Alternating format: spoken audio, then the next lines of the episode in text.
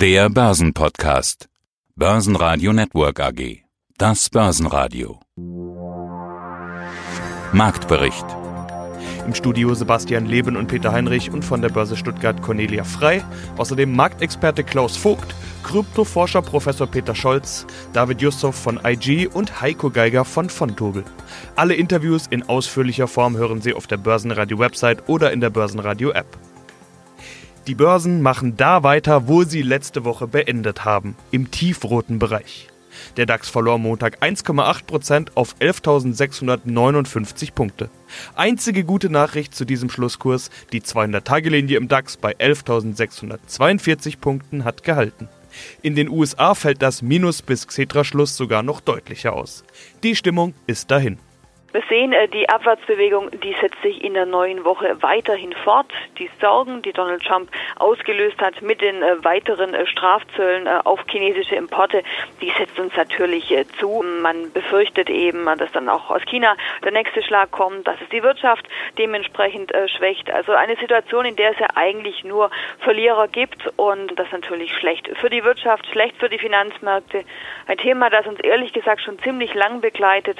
Jetzt allerdings muss man sagen, dass die Strafzölle dann quasi fast die ganzen chinesischen Importe betreffen. Also fast alles, was aus China kommt, wird dann mit Strafzöllen behangen. Also das sind natürlich schon äh, Dimensionen, die man sich mal genauer anschauen muss und dass das auf die Stimmung drückt, wenig verwunderlich und dementsprechend der Druck ganz klar gen Süden. Guten Tag, liebe Zuhörer. Mein Name ist David Yusuf. Ich bin Marktanalyst bei DailyFix, einem Research-Portal des Online-Brokers IG. Und von uns erhalten Sie täglich relevante Analysen zu den relevantesten Märkten, darunter auch Aktienindizes und auch Gold. Den DAX hat es auf jeden Fall ordentlich erwischt. Der stand ja sowieso schon schlecht da wegen seiner äußerst schwachen Berichtssaison. Ja, es waren noch nicht alle dran, aber die, die dran waren, die haben tatsächlich größtenteils enttäuscht. Der DAX, Jahreshochs, weg. DAX Allzeithochs, über die wollen wir gar nicht sprechen, die sind so weit entfernt. Was kommt jetzt? Wieder so ein wochenlanger Kampf um die 12.000. Selbst dies Jahr schon wieder ein paar hundert Punkte entfernt. Ja, genau. Also im DAX sieht es äh, meiner Meinung nach, wenn wir uns die Charttechnik anschauen, dann glaube ich, ist hier so ein bisschen viel an Luft raus. Also wir haben ja im Mai schon eine gewisse Korrektur gesehen, eine größere Korrektur. Und jetzt haben wir aber eine Korrektur, die diese auch nochmals übersteigt. Also ich glaube, wir haben hier sogar vielleicht eine gewisse Top-Bildung vor uns, die wir sehen. Und ja, die Quartalszahlen waren schlecht, aber was haben die Quartalszahlen denn eigentlich bestätigt? Die haben das bestätigt, was die Konjunkturdaten schon seit einiger Zeit anzeigen. Und zwar, dass es nach den leichtem Rebound im ersten Quartal 2019 wieder abwärts geht in den Konjunkturdaten, sowohl für die EU als auch für Deutschland, sagen wir mal im Kontext betrachtet. Jetzt natürlich gibt es vereinzelt einige Daten, die ein wenig Hoffnung haben zuletzt ja hervorrufen können, aber das lässt sich jetzt im Moment noch nicht realisieren oder zeigt sich nicht wirklich in den Daten. Und die Quartalsberichte haben das Ganze nochmal bestätigt. Und eine gewisse Prognose sogar für das zweite Halbjahr nochmal ins Negative geführt. Und ich glaube, dass das jetzt ebenfalls eine Rolle spielt, natürlich mit dem Handelskonflikt, Risiko. Wir haben demzufolge ja wahrscheinlich auch in China, in den Schwellenländern negative Daten, mit denen wir uns nochmal anfreunden müssen im zweiten Halbjahr. Ich glaube, dass jetzt Marktteilnehmer beginnen zu realisieren, dass diese Hoffnung, die teilweise im zweiten Quartal zu Beginn des zweiten Quartals entstanden ist, sich doch nicht realisiert, was den Konjunkturrebound angeht und damit auch die Entwicklung in den Quartalsberichten Jahresberichten der jeweiligen Unternehmen. Warren Buffett. Was sind denn die Probleme eines Großinvestors? Tja, Peter, das sind Probleme, die wir beide vermutlich nicht haben. Er hat so viel Cash wie noch nie. Um nicht zu sagen, er sitzt auf einem Rekordberg von Dollars und die große Frage, wie wird er das Geld anlegen? Das war ja die letzten Jahre schon immer die große Geschichte. Was wird der nächste Coup werden? Welches Unternehmen wird er schlucken? Wo wird er größere Aktienpakete kaufen? Man wartet da schon eine ganze Weile, dass er wieder aktiv wird und in der Zeit ist sein Geldvermögen eben noch weiter angewachsen. Also wir werden es genau verfolgen. Wie geht es weiter? Wo wird er zuschlagen? das in Anführungszeichen die positive Nachricht, beziehungsweise ein Problem, mit dem er eben zu kämpfen hat, ein Luxusproblem. Wie und wo lege ich das viele Geld an? Insgesamt muss man sagen, waren die Zahlen, die er vorgelegt hatte, nicht ganz so positiv. Er leidet natürlich wie viele andere unter der Konjunkturschwäche, hat einen starken Ergebnisrückgang bei Berkshire Hathaway zu vermelden und ja, dass die Nachrichten, die allerdings wenig überraschen, spannend wird eher sein, wo er demnächst sein Geld wieder anlegt, der 88-jährige Star-Investor und aktuell sind es 90 Unternehmen, die zu Berkshire Hathaway gehören. Und dazu gibt es auch diverse Aktienpakete. Beispielsweise ist er an Coca-Cola, an Wells Fargo, Apple oder seit diesem Jahr auch an Amazon beteiligt. Also da liegt schon sehr viel in seinem Portfolio, aber es ist noch so viel Cash da, das möchte angelegt werden. Klaus Vogt, Chefredakteur des Börsenbriefs Krisensicher investieren. Was heißt das jetzt? Versuchen wir ein Fazit. DAX 10.000, ist das möglich? Das halte ich sogar für eine optimistische Prognose. Warum? Ich sprach bereits von der Überbewertung, äh, der sehr hohen Überbewertung des amerikanischen Aktienmarktes. Bisher ist es noch in jedem Zyklus, in jeder Bessephase dazu gekommen, dass diese extreme fundamentale Überbewertung äh, zumindest auf ein Normalmaß abgebaut wurde. In manchen Zyklen sogar auf deutliche Unterbewertung. Aber wenn ich nur von dem Normalmaß ausgehe, ausdrücklich also nicht davon, dass wir in den unterbewerteten Bereich runterkommen, dann würde das mindestens eine Kurshalbierung für den S&P 500 bedeuten. Und wir alle wissen, äh, dass der DAX letzten Endes den Vorgaben der amerikanischen Märkte, ja, möchte sagen, fast sklavisch folgt.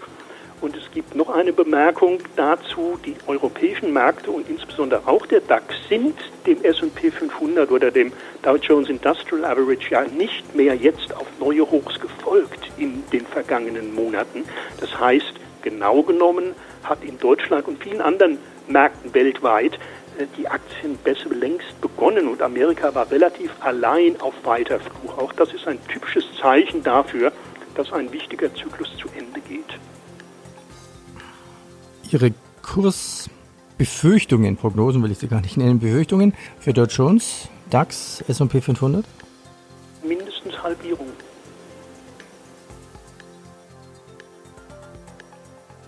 Mindestens heißt, da ist ja noch mehr drin. Da kann sich jeder mathematisch überlegen, was das heißt. Was sollte der Anleger jetzt tun, Ihrer Meinung nach? Ja, noch einmal, wie ich schon sagte, er sollte sich wirklich anhand dieser Größenordnung überlegen, ob sein Aktienanteil die richtige Größe hat. Ob er, wenn dieses von mir geschilderte Szenario eintritt, ob er dann noch ruhig schlafen kann oder nicht. Wenn nicht, sollte er natürlich etwas unternehmen und die Position entsprechend reduzieren. Dagegenhalten kann man nicht nur mit Verkäufen und indem man auf äh, Liquidität geht, so wie Sie Anfang, anfangs eingangs sagten, dass Warren Buffett ja jetzt äh, deutlich getan hat, auch mit Edelmetallinvestments. Das heißt, wenn Sie noch nicht mal Gold dabei sind, dann ist jetzt eine wirklich gute Gelegenheit, auf diesen Zug aufzuspringen. Er ist zwar schon angefahren, aber ausdrücklich erst angefahren. Die Reise wird vermutlich länger dauern. Was, was sind denn die Probleme der Stunde bei Apple? Ja, Apple hat ähm, ja das große Problem bei Apple mittlerweile ist äh, auch Donald Trump, muss man sagen, oder beziehungsweise eines der Probleme. Die Quartalszahlen, die wir in der letzten Woche gesehen haben, die lagen ja über den Erwartungen. Die Aktie kurz äh, vor einem neuen Rekordhoch, also da lief eigentlich alles ganz rund und wir wissen, bei Apple ist eigentlich die Messlatte schon immer relativ äh, weit oben. Aber nichtsdestotrotz, man konnte die Zahlen quasi nochmal äh, toppen, die Erwartungen des Marktes nochmal toppen. Da lief eigentlich alles ganz rund, bis dann äh, Donald Trump am Donnerstag eben die Bombe platzen ließ und die Strafzölle auf chinesische Importe ähm, ankündigte. Und Apple produziert eben unheimlich viel in China. Das iPhone beispielsweise wird komplett dort gefertigt. Das heißt, auch ähm, Apple hat dann mit diesen Strafzöllen zu kämpfen. Das war vor einiger Zeit schon mal ein Thema. Da hatte ähm, dann äh, Tim Cook versucht, quasi ja so ein bisschen einen Kompromiss mit ihm einzugehen und hat eben gehofft, dass er von diesen Strafzöllen äh, dann quasi verschont wird. Das war in diesem Fall nicht äh, so. Jetzt ähm, startet Apple anscheinend einen neuen Versuch, äh, mit Trump hier quasi so einen äh, Kompromiss zu erzielen. Auf der anderen Seite schauen sie auch schon nach anderen äh, Produktionsstandorten, nach einer anderen Lieferkette, um eben die Abhängigkeit vom chinesischen Markt zu reduzieren. Das wiederum wird natürlich äh, Donald Trump gefallen. Vietnam ist wohl ein äh, Land, das sie hierbei im Blick haben. Also auf der einen Seite wird verhandelt, auf der anderen Seite dann die Suche nach anderen Produktionsstätten, um eben diese Abhängigkeit vom chinesischen Markt zu reduzieren. Was die Aktie betrifft, die hat in der vergangenen Woche schon ordentlich Federn gelassen. Heute geht es roundabout anderthalb Prozent gen Süden. Hallo, mein Name ist Peter Scholz. Ich bin Professor für Banken und Finanzmärkte an der HSBA, Hamburg School of Business Administration. Also vom Randthema zum Run-Thema sozusagen. Damit sind wir auch schon beim Thema, nämlich es gibt gerade einen Run auf Kryptowährungen. Jetzt nicht aus Wissenschaftlersicht, sondern aus Investorensicht. Die wollen in den letzten Tagen in sichere Häfen, Schweizer Franken und Gold als klassisches Safe Havens. Aber auch der Bitcoin scheint gerade wieder beliebt zu sein. Wir hatten ja in den vergangenen Interviews schon drüber gesprochen, ob Bitcoin eine Funktion wie Gold bekommen könnte. Sie hatten damals gesagt, rein von den Voraussetzungen sind die Unterschiede gar nicht mal so gravierend. Ja, das größte Problem ist vermutlich noch die Volatilität. Der größte Vorteil vermutlich, es liegt doch irgendwie außerhalb dieses klassischen Geldsystems. Wie erklären Sie sich diesen Run gerade, der ja doch irgendwie gleich läuft mit den anderen sogenannten sicheren Häfen?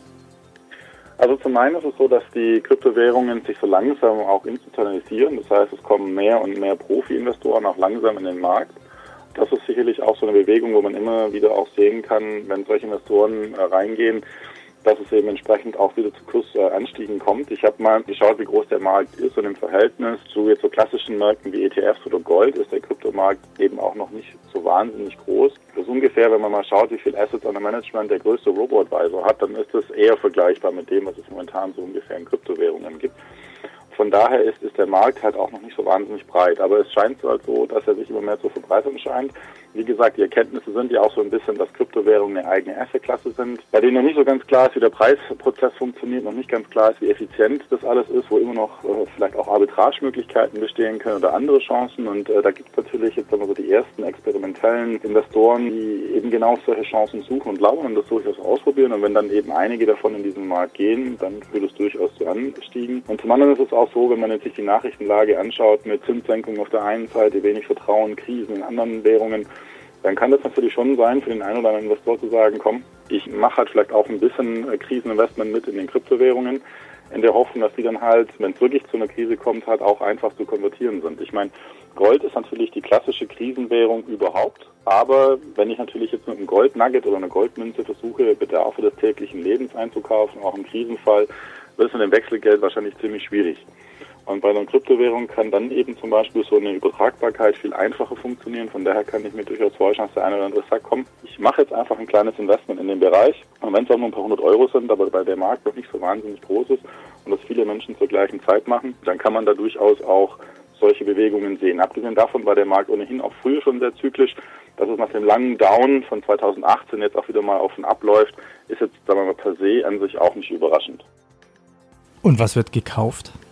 Ja, sichere Häfen sind natürlich in diesem Umfeld gesucht. Ich sehe den Schweizer Franken, der aktuell beispielsweise zulegen kann. Und natürlich auch ganz wichtig die Feinunze Gold. 1457 US-Dollar werden aktuell bezahlt. Das heißt, das ist ein neues Sechsjahreshoch. Wir waren ja vor einigen Wochen noch bei 1453. Das war das bislang erreichte Sechsjahreshoch in äh, diesem Jahr. Jetzt allerdings haben wir noch mal eine kleine Schippe draufgelegt. Das Edelmetall gilt eben als sicherer Hafen in unsicheren Zeiten. Zum einen ist es die Verunsicherung, die treibt, zum anderen aber eben auch die rückläufigen Zinsen in den USA. Damit äh, gehen quasi die Argumente für Anlagen in Anleihen ja, etwas aus. Das heißt, wenn es dort keine Zinsen mehr zu verdienen gibt, ähm, dann schichtet der ein oder andere Investor um. Gold ist da durchaus beliebt. Jetzt kommt noch die Unsicherheit dazu und das alles spült den Preis weiter nach oben. Ja, mein Name ist Heiko Geiger von Fontobel und ich leite hier in Frankfurt den Vertrieb für Zertifikate für das Privatanlegersegment. Der Aktienmarkt ist gerade im Abwärtsmodus. Die Anleger fliehen in die sogenannten sicheren Häfen, also Schweizer Franken, Gold und noch etwas ist zu sehen. Deutlicher Anstieg beim Bitcoin und anderen Kryptowährungen. Herr Geiger, alles auf Krypto? Was ist da denn gerade los? Ja, man sieht eigentlich sehr schön, dass die momentane Gemengelage, die wir am Markt sehen, das heißt politische Risiken, Handelsstreit, zurückgehende Konjunktur, die Sentimentindizes, die da langsam eher, sag ich mal, in den Korrekturmodus reinlaufen, die führen doch, sag ich mal, ja, zu einem Schrecken bei Anlegern. Und wenn man sich die letzten Tage anschaut, waren doch relativ viele Anleger, sowohl auf institutioneller wie auch auf privater Seite, auf der Verkaufen, Tasten haben Aktien abgestoßen. Gerade heute Morgen haben wir gesehen, die einzigen Assetklassen, die ja eigentlich groß im Plus notieren, das sind die sogenannten sicheren Häfen, also der Schweizer Franken, Gold und der US-Dollar und die äh, Kryptowährungen. Wir sehen eigentlich sehr schön, äh, gerade auch so in den letzten Tagen und auch Wochen, dass eben genau diese Gemengelage, die wir am Markt sehen, zunehmend bei Anlegern wieder das Thema digitale Währungen, Kryptowährungen auf die Agenda bringt. Und das sieht man sehr schön auch in den Handelsumsätzen. Jetzt kennen wir ja Gold vor allen Dingen schon als sicheren Hafen. Kryptowährungen, da lässt sich, glaube ich, drüber streiten. Ist das denn sowas wie ein Ersatz Gold oder ein sicherer Hafen? Das ist eine sehr interessante Frage, die wir, glaube ich, hier in der Kürze auch gar nicht zu Ende diskutieren können. Was man natürlich schon sieht, auch in verschiedenen Foren, teilweise auch bei Großanlegern, die gerade bei Kryptowährungen auch schon von digitalem Gold sprechen. Denn gerade wenn man die Notenbankpolitik äh, verfolgt, die zwei wichtigen Instrumente, äh, die dort gerade zum Einsatz kommen, sind eben zum einen Zinsen senken und zum anderen die Gelddruckmaschine anzuschmeißen. Und das sind eben beides genau Dinge, wo Anleger gerne dann den sicheren Hafen des Goldes oder auch der Kryptowährungen suchen. Und gerade wenn wir halt eben sehen, dass eine der, einige der führenden Kryptowährungen wie eben ein Bitcoin, wie ein Ether oder auch ein Litecoin eben ich meine, limitiert sind und damit natürlich das ganze Thema Inflationierung und Fiat-Geld wegfällt. Das hat natürlich für Anleger einen gewissen Charme, gerade auch wenn man eben sieht, dass auf der Goldseite natürlich auch immer mehr Restriktionen, was den Kauf von Gold, die Lagerung von Gold und auch die steuerliche Bewertung des Goldes angeht, viel Diskussion ist. Und wenn man sich heute früh die Nachrichtenticker angeschaut hat, mutmaßen ja viele, dass gerade jetzt die große Hosse im Bitcoin, die wir übers Wochenende gesehen haben, vornehmlich wohl aus China zu kommen scheint, wo eben viel Geld eben jetzt auch aufgrund der doch angeheizten Stimmung im Handelsstreit mit den USA den Weg in die Kryptowährungen sucht. Börsenradio Network AG Marktbericht